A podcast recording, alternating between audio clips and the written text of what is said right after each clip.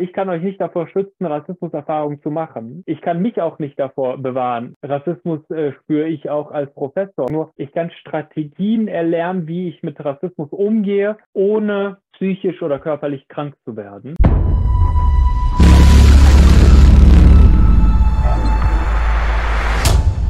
Professor Dr. Karim Feridoni ist Sektionsmitglied der Lehr- und Forschungseinheiten Fachdidaktik und Politikwissenschaft an der Fakultät für Sozialwissenschaft und zudem kooperiertes Mitglied der Fakultät für Philosophie und Erziehungswissenschaft.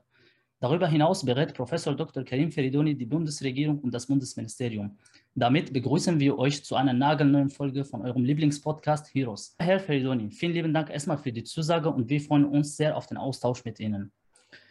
Das heutige Interview wird von mir und von Shima moderiert. Shima, magst du dich unserem Community kurz vorstellen? Ja, herzlich willkommen auch von meiner Seite. Ich bin Shima und verstehe mich als Sozialwissenschaftlerin. Danke für die Einladung. Ich freue mich sehr, dass ich heute mit dir und mit Dr. Kram äh, dieses Interview durchführen zu dürfen. Mhm.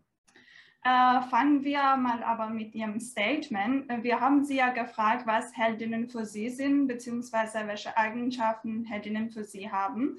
Und Sie haben Folgendes gesagt. Heldinnen des Alltags tragen kein Superheldenkostüm. Heldinnen des Alltags erkennt man nicht an ihrem Outfit, sondern an ihren Taten. Die Superkräfte der Alltagsheldinnen sind Liebe, Verantwortungsgefühl und Sensibilität. Du kannst jeden Tag aufs Neue entscheiden, ob du ein Helden sein möchtest. Sei eine Heldin des Alltags, indem du dich für ein friedliches Zusammenleben in unserer Gesellschaft einsetzt.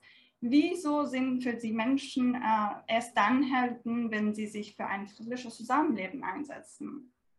Ja, erstmal hallo, danke schön für die Einladung. Ich freue mich dabei zu sein äh, weil, also ich gehe gerne auf die Frage ein. Äh, Heldinnen sind für mich äh, erst dann äh, Personen, die äh, sozusagen sich friedlich äh, für das Zusammenleben einsetzen, weil ja ein friedliches Zusammenleben ist der Kernpunkt unseres gesellschaftlichen Zusammenhalts, unseres gesellschaftlichen Zusammenlebens. etwas Friedliches aufzubauen für eine friedliche Zukunft miteinander ist viel schwieriger als äh, an einem Tag äh, den Menschen Gewalt anzutun oder Gewalt anzudrohen und dann Gehorsam zu verlangen.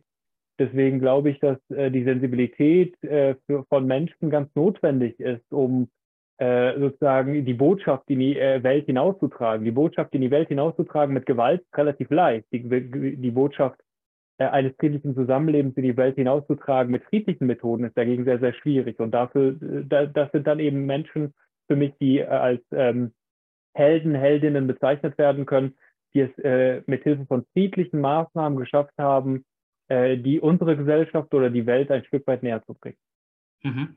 Nun kommen wir zum Hauptteil und legen den Fokus auf Ihre Forschungsschwerpunkte, äh, zu denen folgende Bereiche gehören. Rassismuskritik in pädagogischen Institutionen, Schulforschung und politische Bildung in der Migrationsgesellschaft sowie diversitätssensible Lehrerinnenbildung. Lieber Karim, wenn, wenn du an, ihr, an deine Schulzeit zurückdenkst, welchen Herausforderungen warst du als äh, People of Color ausgesetzt und vor allem im Vergleich zu der heutigen Zeit an Schulen? Ich glaube, im Vergleich zu der heutigen Zeit an Schulen hatte ich äh, keine einzige Lehrkraft, die so aussah wie ich. Ich hatte keine einzige äh, Lehrkraft of Color, ich hatte keine einzige Lehrkraft, äh, die äh, schwarz-deutsch war. Äh, also ich glaube, äh, nach wie vor ist das äh, Lehrerinnenzimmer nicht ein Spiegelbild unserer Gesellschaft, aber es hat sich doch ein bisschen was getan. Ich bin in den 1990er Jahren zur Schule gegangen und damals hatte ich gar keine Person, die auf Color waren oder schwarz waren, als Lehrkräfte. Also es fehlten Rollenvorbilder. Ähm, und die Herausforderungen sind eigentlich fast dieselben geblieben heutzutage glaube ich, äh, dass Rassismus ein Stück weit mehr thematisierbarer ist als in den 1990er Jahren. Damals war das äh, nicht gängig, dass beispielsweise äh, Lehrkräfte sich fortgebildet haben zum Thema Rassismus oder Diversität. Heutzutage gibt es eine stärkere Offenheit dem gegenüber, nicht an allen Schulen, aber an vielen Schulen. Ich würde sagen, das ist auch nochmal, äh, unterscheidet sich von dem, wie, wie ich aufgewachsen bin. Aber die äh, einige Herausforderungen sind auch geblieben. Beispielsweise die äh, frühzeitige Selektion nach Klasse 4 und 6 ist geblieben. Ähm, die, äh, dass äh, SchülerInnen häufig nicht zugetraut wird, Abitur zu machen. äh, die eben nicht einen äh, sogenannten typisch deutschen Namen besitzen. Das ist geblieben. Äh, die Herausforderung, sich mit Rassismus auseinanderzusetzen, ist geblieben. Und ich glaube, was sich fundamental verändert hat und was auch zu einem Wandel in Schulen beiträgt, ist, dass die SchülerInnen sich gewandelt haben. SchülerInnen fordern sehr, sehr viel äh, mehr ein, als wir das zu unserer Zeit gemacht haben. Also viel, äh, die fordern viel mehr rassismuskritische Sachen ein, viel mehr diversitätssensible Sachen ein. Ähm, und ich glaube, äh, wenn es zu einem institutionellen Wandel statt, äh, kommt äh, in unserer äh, Schule, dann hauptsächlich, weil SchülerInnen diesen Wandel äh, auf den Weg bringen und nicht so sehr, weil die Lehrkräfte an einem Wandel interessiert sind. Äh, also ich würde sagen, einige Herausforderungen sind gleich geblieben, einige Sachen haben sich verändert. Nach wie vor glaube ich aber nicht, dass das deutsche Schulwesen darauf ausgerichtet ist, allen, allen Menschen, allen SchülerInnen die Möglichkeit zu geben, äh, ja, fair miteinander klarzukommen, äh, Bildungschancen wahrzunehmen und äh, ihren äh, Bedürfnissen entsprechend gefördert zu werden. Und welche Gruppe von Schülern mein, äh, meinst du das hier? Also sind diese Schüler mit Migrationshintergrund oder, Migrations oder ohne Migrationshintergrund, die sich für Rassismuskritik äh, einsetzen? Sowohl als auch. Also Rassismus ist ein gesamtgesellschaftliches Phänomen. Mhm. Es kann nicht äh, zu einer Besserung der Lage führen, wenn sich nur einzelne Gruppen äh, dagegen positionieren, sondern äh, Personen, die auch als weißdeutsch gelesen werden oder sich als weißdeutsch wahrnehmen, müssen gegen Rassismus etwas tun, sonst wird sich nichts verändern. Mhm. Wenn SchülerInnen mit rassistischen Aussagen seitens der Lehrkräfte konfrontiert werden, wie sollten sie ohne Angst vor negativen Folgen darauf reagieren? Das ist unmöglich. Ohne Angst vor negativen äh, äh, Folgen darauf zu reagieren, ist unmöglich im schulischen Kontext. Also äh, SchülerInnen, und das wissen wir aus zahlreichen Untersuchungen, beispielsweise von Wiebke Scharato oder von äh, Eileen Kalabulut, die haben Angst, wenn Rassismus stattfindet, nicht nur aufgrund der äh, negativen Folgen direkt aufgrund des Rassismus, sondern weil keine Möglichkeit besteht, mhm. äh, nicht angstvoll darauf zu reagieren. Das heißt, äh, es ist immer die Sorge davor, schlechte Noten zu bekommen. Es ist immer davor die Sorge, ja. Äh, schlechter behandelt zu werden, weil Rassismus angesprochen wird. Deswegen Dazu kann ich, äh, ich glaube, das ist unmöglich, äh, ja, ohne Angst äh, auf Rassismus zu reagieren. Ich glaube aber auch, dass es notwendig ist, zu reagieren, weil sonst äh, findet kein äh, Bewusstseinsbildungsprozess statt bei denjenigen, die sich rassistisch äußern. Was kann getan werden konkret? Äh, Schülerinnen können sich zusammentun, äh, können zum Beispiel einen Brief schreiben. Mhm. Äh, Schülerinnen können äh, sich an Lehrkräfte wenden, die ein bisschen sensibler sind. Schülerinnen können ihre Eltern zu Rate ziehen. Äh, Schülerinnen können sich an die Antidiskriminierungsstelle des Bundes wenden oder an Antidiskriminierungsbüros und dann Strategien entwickeln. Ähm, aber ohne Angst, Rassismus anzusprechen, ist, glaube ich, in der deutschen Schule oder auch in, in unserer gesamten Gesellschaft gar nicht möglich. Ja, wenn man bedenkt, dass eine vom Rassismus betroffene Gruppe oft geringere Ressourcen und einen schwächeren sozialen Hintergrund haben, stellt sich hier die Frage, können diese Gruppe überhaupt gegen Rassismus ankommen? Die Gruppe äh, kann äh, gegen Rassismus ankommen. Übrigens äh, gibt es äh, nicht nur äh, den Rassismus gegenüber schwächeren sozialen Gruppen, sondern Rassismus äh, spüre ich auch als Professor. Rassismus spürt auch mein Freund, der als Zahnarzt arbeitet sehr viel Geld hat, ein Haus kaufen wollte vor kurzer Zeit, aber die Verkäuferin ihm gesagt hat, sie verkauft nicht an Ausländer, obwohl er in Deutschland geboren ist. Also äh, Rassismus, also Geld alleine, Status alleine, Titel alleine schützt nicht vor Rassismus. Krass, okay. Ähm, also sonst wäre es ja leicht, irgendwie den Leuten zu sagen, mach Abitur, dann kriegst du keinen Rassismus, Rassismus mehr mit. Aber das wäre ja Quatsch, das zu sagen. Also äh, Sexismus funktioniert auch bei sozusagen Menschen, die hochgebildet sind, äh, genauso wie Rassismus. Mhm. Was können äh, Menschen, äh, die nicht so viele finanzielle Ressourcen haben, äh, gegen Rassismus tun? Äh, das, was ich angesprochen habe. Also die Beratungssituation, die Kontexte, äh, wo Beratung stattfindet, sind kostenlos. Es gibt kostenlose äh, Antidiskriminierungsberatung bei, im Bund oder auch in den Ländern, in unterschiedlichen Büros. Menschen können sich zusammentun, Menschen können Expertinnen anschreiben, Menschen können sich Journalistinnen zuwenden, Menschen können in ihrem persönlichen Nahraum direkt sozusagen andere Leute ansprechen. Hast du gesehen, was er oder sie mit mir gemacht hat? Können wir darüber mal sprechen? Äh, man kann sich an Vorgesetzte wenden. Also es gibt unterschiedliche Möglichkeiten. Gewerkschaften gehören dazu. Äh, wichtig ist, dass äh, Rassismus nicht mehr tabuisiert wird, Rassismus nicht mehr als Einzelfall dargestellt wird, sondern äh, alle Personen äh, ja an ihren eigenen rassismusrelevanten Sichtweisen arbeiten wollen. Mhm. Ja, du hast jetzt äh, meine nächste Frage teilweise beantwortet, aber wir wissen ja, dass noch ein erheblicher Teil von Rassismus unsichtbar ist, äh, vor dem auch noch die Begrifflichkeit fällt. Ähm, wie sollen Betroffene ihre Empfindungen anerkennen lassen, beziehungsweise mit wem sollen sie das zuerst thematisieren, dieser unsichtbare Rassismus? Da gibt es auch keine, äh, kein Rezeptwissen, was ich da legen kann. Äh, einige Menschen machen das mit sich selber aus, die wollen gar nicht miteinander darüber reden. Andere wiederum vermeiden den Kontakt zu Menschen, die sie als rassistisch wahrnehmen. Andere wiederum reagieren mit Humor. Andere wiederum äh, distanzieren sich. Andere äh, sprechen das ganz offen an. Wiederum andere nehmen sich direkt einen Anwalt. Also es gibt keine äh, beste Strategie gegen Rassismus vorzugehen. Es kommt auf den Kontext an, es kommt auf die Person an. Ist jemand eher ängstlich, äh, muss man andere Strategien anwenden. Ist jemand offen äh, oder äh, sozusagen will äh, etwas verändern, dann äh, bieten sich andere Strategien an.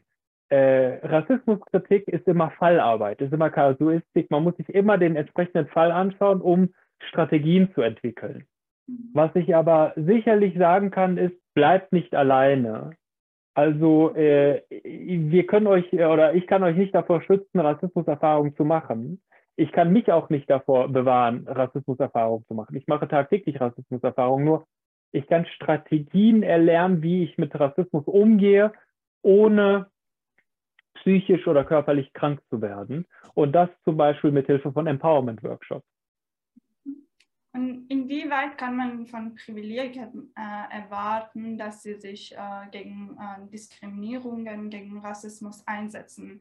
Und worauf müssen sie ähm, bei ihrem antirassistischen Einsatz achten? Gibt es überhaupt Grenze, dass man sagt, okay, als eine privilegierte Person darfst du an dieser Stelle nicht mehr weiter, du darfst das und das nicht behaupten oder das und das nicht tun bei deinem ähm, antirassistischen Ansatz? Also wenn wir über Privilegien reden, dann müssen wir nicht nur Rassismus äh, berücksichtigen, sondern wir müssen die gesamte Lebensfülle von unterschiedlichen Ungleichheitsstrukturen berücksichtigen. Also mein Leben äh, sieht ja so aus, ich bin äh, deprivilegiert, was Rassismus anbelangt, weil ich keine weißen Privilegien besitze. Okay, aber in Bezug auf Geld bin ich privilegiert, da gehöre ich zu den 10 Prozent der privilegiertesten Menschen überhaupt. In Bezug auf Gesundheit in Bezug auf Alter, äh, in Bezug auf meine Möglichkeit, meine Ideen zu artikulieren. Also wer bekommt überhaupt die Möglichkeit, in einem Podcast seine Ideen zu artikulieren? Da würde ich sagen, sehr, sehr wenige Menschen. Ja. Äh, in Bezug auf sexuelle Orientierung bin ich privilegiert als heterosexueller Cis-Mann. Also wenn wir über Privilegien reden, dann reicht es nicht aus, nur einen Punkt, äh, nämlich Rassismus, äh, äh, zu besprechen, sondern wir müssen eigentlich über unterschiedliche Privilegien reden. Ich habe ganz viele Privilegien, zum Beispiel habe ich das Privileg, äh, mich nicht mit Sexismus auseinandersetzen zu müssen. Und was kann ich tun, äh, wenn beispielsweise ähm, etwas Sexistisches geschieht? Ich kann sozusagen die Person fragen, die von Sexismus betroffen ist, was wünschst du dir von mir? Wie kann ich dir ein guter Partner sein? Was kann ich tun, um deine Lage besser zu machen? Und im besten Fall muss ich gar nicht fragen, was wünschst du dir von mir, sondern im besten Fall habe ich bereits in meinem Team, äh, in meinem Lehrstuhlteam Strategien entwickelt, damit Sexismus gar nicht vorkommt. Mhm. Äh, ich sage immer wieder, überall da, wo Menschen zusammenkommen, spielt Rassismus, Sexismus, Klassismus eine Rolle. Und alle Personen müssen aus ganz egoistischen Motiven sich gegen Rassismus und Sexismus zur Wehr setzen. Deswegen Privilegierte können sozusagen ermitteln, was sie leisten können damit der Raum ein Stück weit äh, sensibler wird, damit der Raum ein Stück weit lebenswerter wird für alle Menschen. Und da muss man sich ganz genau anschauen, welche Privilegien besitze ich, welche Privilegien besitze ich nicht, welche Ressourcen habe ich, den, den Raum strukturell zu verändern, welche Ressourcen benötige ich noch, was sind die Zielsetzungen, wie, was sind die Meilensteine, wie komme ich zu dieser Zielsetzung. Also das ist ein Organisationsentwicklungsprozess. Äh, ja, äh, und auf den Begriff BIPOC stößt man immer häufiger. Gibt es überhaupt mögliche Gefahren, wenn man versucht, ähm, Erfahrungen von ganz unterschiedlichen Menschen unter einen Begriff äh, zusammenzubringen? Also Maisha Auma sagt, äh, Sprache ist ein Gebrauchsgegenstand. Sprache wandelt sich. Wir haben keine perfekte Sprache. Was versuche ich zu machen? Ich versuche, die gesellschaftliche Realität, die unter anderem von Rassismus betroffen ist, versuche ich wissenschaftlich darzustellen, mit Hilfe von Sprache. Äh, und das gelingt manchmal gut, manchmal nicht gut. Ich sage nicht, dass der Begriff BIPOC perfekt ist, aber ich sage, der ist immer noch besser als zum Beispiel der Begriff Migrationshintergrund, weil viele Menschen, die in der dritten, vierten, fünften, zwanzigsten Generation hier leben, die haben keine Migrationserfahrung. Die sind hier geboren, ihre Eltern sind hier geboren, aber sie werden trotzdem zu Fremden gemacht. Ja. Das heißt, äh, die rassismuskritische Auseinandersetzung ist immer auch eine sprachliche Auseinandersetzung. Es gibt nicht die perfekte Sprache. Was ich aber weiß, ist beispielsweise, dass eine rassismuskritische Sprache, also Menschen of Color, schwarze Menschen und weiße Menschen, erstmal gedanklich voneinander zu separieren, notwendig ist, um Privilegien sichtbar zu machen. Genauso wie es notwendig ist, äh, beispielsweise in Bezug, in Bezug auf die sexuelle Orientierung heterosexueller Menschen von anderen Menschen zu unterscheiden, damit deutlich wird, wer wird in unserer Gesellschaft diskriminiert und wer eben nicht. Ja, vielen lieben Dank, lieber Karim. Wir kommen nun zu unseren Zuschauerfragen. Und die erste Frage lautet, warum sollten Menschen, die vom Rassismus profitieren, ein Interesse am Abbauprozess haben? Du hast gerade auch von Egoismus gesprochen. Ja, weil äh, die soll, also alle Menschen sollten sich gegen Rassismus engagieren, äh, weil das nur scheinbare Privilegien sind, die die Menschen besitzen. Mhm. Also wenn ich beispielsweise eine Wohnung suche und äh, der Vermieter sieht nur oder die Vermieterin sieht nur äh, Karim Firaidoni äh, und ich sage nicht gleich dazu, dass ich Professor bin, verbeamtet bin und so weiter, äh, wenn nur der Name gezählt wird, dann habe ich schlechtere Chancen, äh, die Wohnung zu bekommen. Also ich glaube schon, dass das manchmal auch re reale Privilegien sind, die weißdeutsche Personen, die sich mit dem Namen Müller melden bei dem Vermieter, äh, dann besitzen, ja. Aber ich glaube, Rassismus, ähm, so wie Eske Wollrath das sagen würde, beschädigt auch die Integrität weißer Menschen. Das sind scheinbare Privilegien. Was meine ich damit? Ich mache mal ein Beispiel einer anderen Ungleichheitsstruktur auf. Ähm, ich bin sozusagen, Männer sind auch von Sexismus betroffen, nicht in einer qualitativen Art und Weise, wie Frauen das sind. Aber äh, Sexismus bringt auch Männern bei, ich muss mal stark sein, ich muss auf alles eine Antwort finden, ich darf niemals Gefühle zeigen. Und wenn ich keine Lust habe, in dieser Art und Weise, in dieser Schablonenart und Weise, Mannsein zu leben, in dieser reduktionistischen Art und Weise immer stark zu sein, dann muss ich mich ganz egoistisch mit Sexismus zu Wehr setzen, weil Sexismus macht auch etwas mit mir. Sexismus bringt auch mir etwas bei. Und ich glaube, Rassismus bringt auch weißen Menschen etwas bei. Weiße Menschen haben manchmal, also wenn Rassismus eine Rolle spielt, haben weiße Menschen Angst vor beispielsweise schwarzen Männern oder muslimischen Männern. Also die Fantasien, die rassismusrelevanten Fantasien tragen dazu bei, dass äh, weiße Menschen Angst haben vor anderen Menschen, obwohl sie gar nicht wissen, ob sie gefährlich sind oder nicht. Mhm. Und dieses Wissen kann abgebaut werden. Diese Angstgefühle können abgebaut werden. Und ich sage immer wieder, rassismusrelevante Sichtweisen, äh, das sind Fiktionen, das sind Lügen, das sind ähm, Fantasien über schwarze Menschen, über Menschen auf Color in den Köpfen weißer Menschen. Und wenn men weiße Menschen keine Lust mehr haben, von diesen Fantasien geregiert zu werden, dann müssen sie in die Wahrheit zurückkommen, in die Realität zurückkommen und sich mit ihren rassismusrelevanten Sichtweisen beschäftigen. Und das hat auch sozusagen einen Sinn. Der Sinn ist nämlich, wenn wir die Schule nehmen, wissen wir aus unterschiedlichen Studien, dass bei gleicher Leistung Schülerinnen of Color und schwarze Schülerinnen schlechtere Noten bekommen als weiße Schülerinnen. Und wenn weiße Lehrkräfte diese rassismusrelevanten Fantasien weiterhin in sich tragen, wenn sie nicht in der Lage sind, diese äh, Fantasien ähm, kritisch abzubauen, äh, sich kritisch damit zu beschäftigen, äh, dann äh, machen sie ihren Job nicht gut. Das mhm. heißt, ich würde erstmal Lehrkräften sagen, wenn ihr keinen Zugang habt zu eurem rassismusrelevanten Wissen, wenn ihr euch nicht kritisch damit beschäftigt, dann könnt ihr euren Job nicht vernünftig, nicht gut machen. Also ich glaube, es geht zu, es sollte zu einer Art Professionskompetenz werden, sich mit Rassismuskritik auseinanderzusetzen. Okay. Äh, ja, äh, wenn man versucht, weiße Menschen äh, von Rassismus zu erzählen oder ihnen ihr rassistisches Verhalten aufzuzeigen, dann erkennt man eine Art, dass sie fragil werden, äh, dass sie in eine Verteidigungshaltung gehen und sich beleidigt fühlen.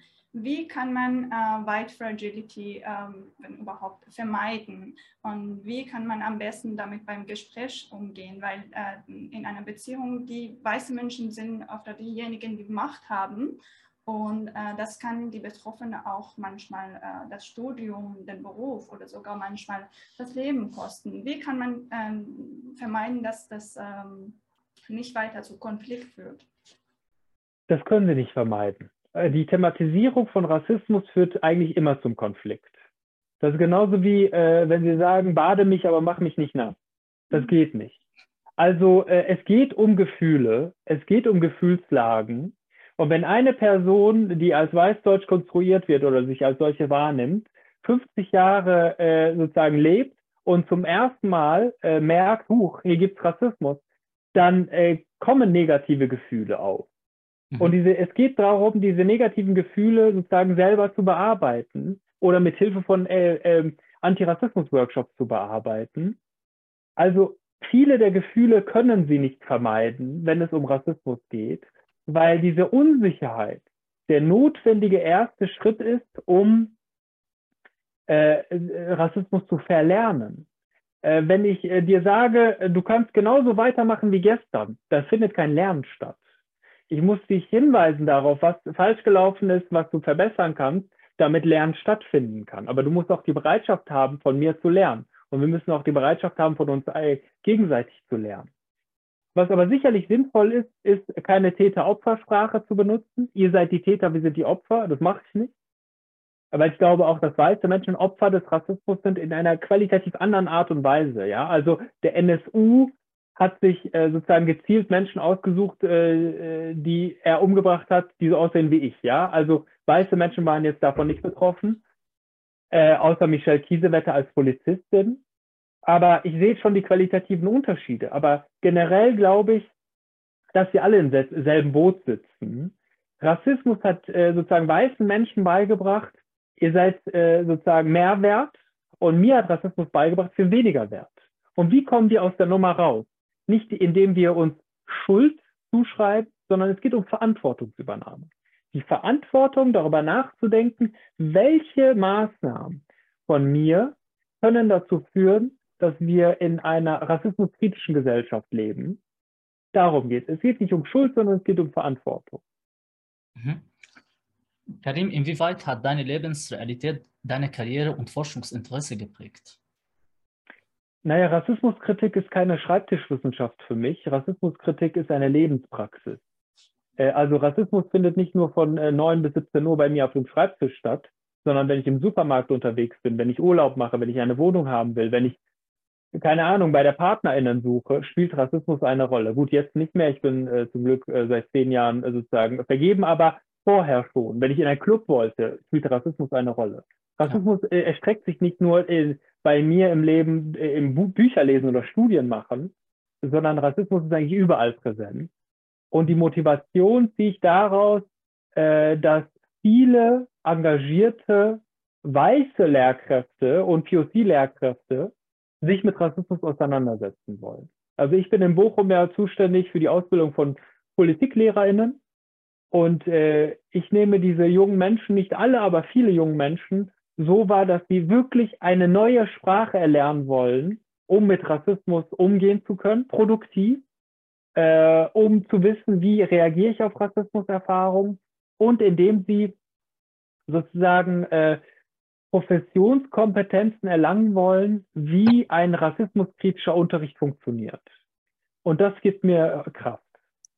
Und was hat dich angetrieben, Wissenschaftler zu werden, in die Wissenschaft zu gehen, beziehungsweise? Das gibt viele Gründe. Erstens, weil äh, wir keine Chef haben, keinen Chefs haben, äh, keine Chefinnen haben. Äh, das ist ein sehr, sehr freier Beruf. Niemand schreibt mir vor, was ich machen soll und was nicht. Mhm. Äh, man hat sehr viel Zeit, äh, sehr viel frei zur verfügende Zeit. Äh, man kann die Zeit selbst einteilen. Äh, das sind unglaublich äh, große äh, Privilegien, die wir genießen als WissenschaftlerInnen.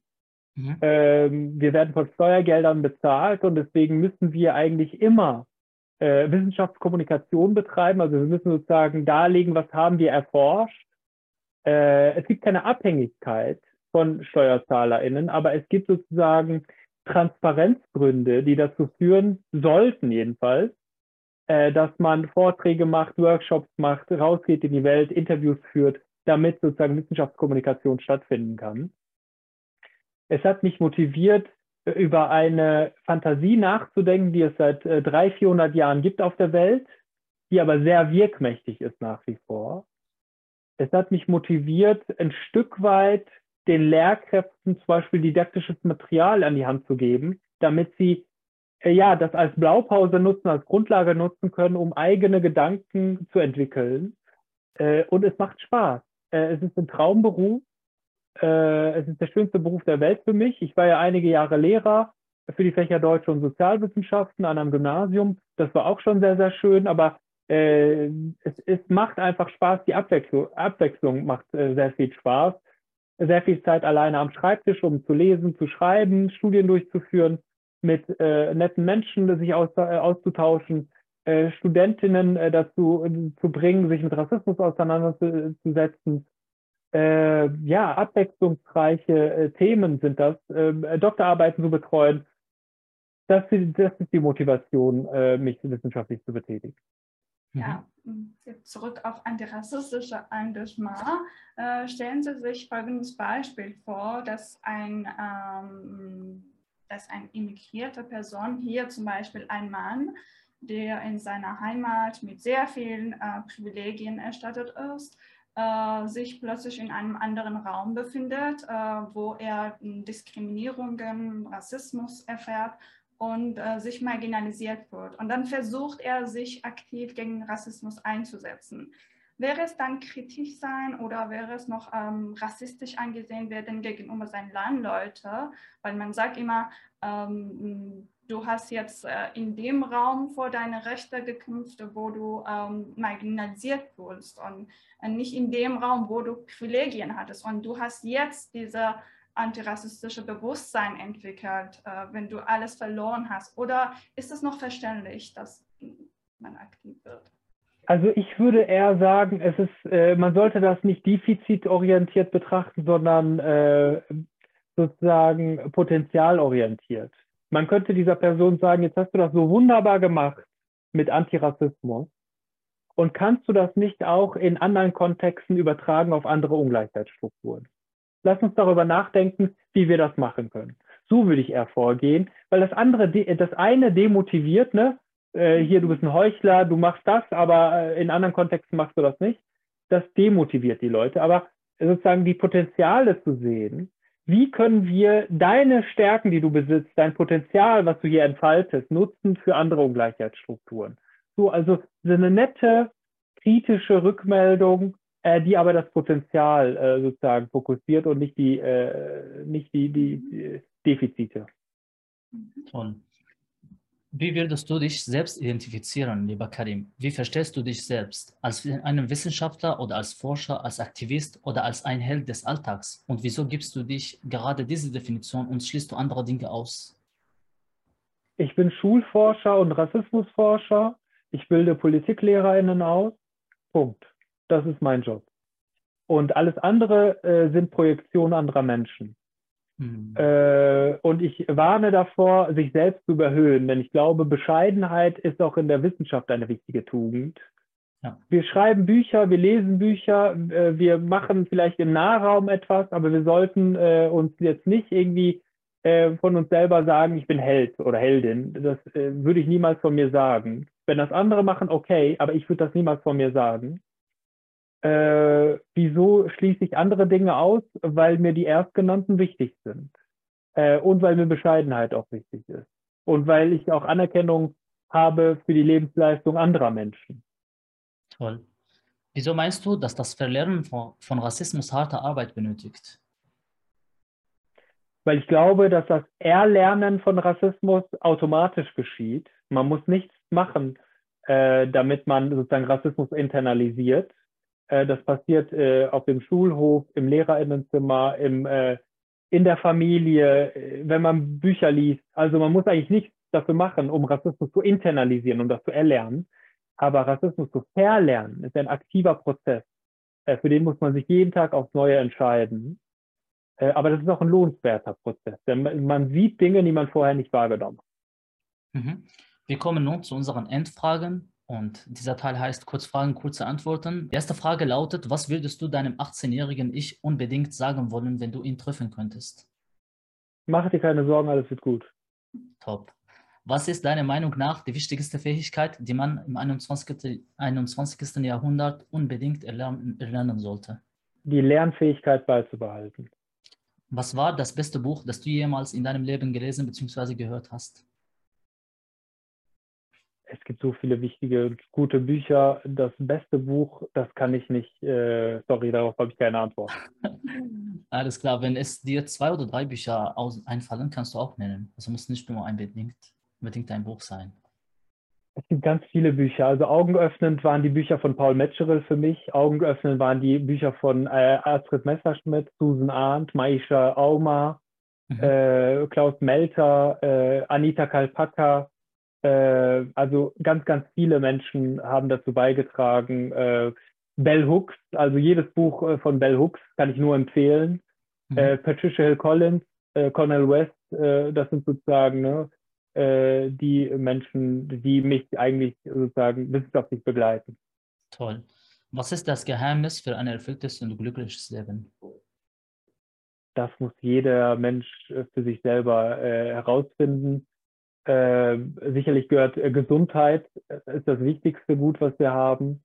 ich habe letztens gehört, die privilegiertesten Menschen sind diejenigen, die gesund sind und die Zeit haben. Mhm ja, das, das, das finde ich eigentlich ganz gut. Für welche drei Dinge in deinem Leben bist du am dankbarsten? Für die Gesundheit, für die äh, familiäre Unterstützung äh, und dass ich äh, meine Wünsche, meinen Wünschen so nachgehen kann, dass ich Freiheiten habe, mhm. Äh, so arbeiten zu können, so leben zu können, wie ich möchte. Toll. Stell dir vor, du bist auf Mars und du hast ein sehr großes und lautes Mikrofon. Was willst du den Menschen auf dieser Erde sagen? So, wie ihr weiterlebt, könnt ihr das nicht machen. Toll. Lieber Karim, hast du alles erreicht, was du dir vorgenommen hast? Nein. Also Scheitern gehört auch dazu. Ich habe bei weitem nicht alles erreicht, was ich mir vorgenommen habe, aber das gehört auch zum Leben dazu. Sonst äh, wären wir ja Roboter. Äh, und sonst könnte ich auch anderen Menschen nicht äh, sagen, wie ich mit Niederlagen umgehe. Äh, deswegen, äh, nein. Was ist deine Vision im Leben? Äh, glücklich zu sein äh, und andere Menschen glücklich zu machen und versuchen, ein Stück weit äh, das Leben in meinem beruflichen und privaten Nahraum für andere Menschen besser zu machen und auch für mich besser zu machen. Toll. Und wer bzw. welche Persönlichkeiten inspirieren Karim Faridoni in seinem Leben? Die habe ich gerade schon genannt. Also äh, ne, Paul Metzgerl, äh, Susan Arndt, Maisha Auma, Peggy Piesche, Anita Kalpaka, Bell Hooks, äh, Patricia Collins, Cornel West. Äh, äh, also das sind wirklich auch Austin Peter Brandt gehört dazu. Austin Peter Brandt hat äh, den Verein Phoenix e.V. gegründet und macht seit 30 Jahren Antirassismus-Trainings für weiße Menschen und Empowerment-Trainings für äh, schwarze Menschen oder Menschen of Color. Äh, Gianni Jovanovic gehört dazu. Also ganz, ganz viele Menschen, die mich inspirieren. Mhm. Und woran sollen sich die Menschen bei dir erinnern, wenn du eines Tages nicht mehr da bist? vielleicht, dass wir eine nette Zeit zusammen hatten. Toll. Vielen, vielen lieben Dank, lieber Karim, für das Interview und wir bedanken uns auch bei euch, liebe Zuschauerinnen und Zuschauer. In der Beschreibung findet ihr die Kontaktdaten zu Karim und zu Shima und zu uns Heroes. Und wir sehen uns in einer neuen Folge mit einem neuen Gast und einer neuen inspirierenden Persönlichkeit und Geschichte. Bis zum nächsten Mal. Ciao. Dankeschön. Gerne.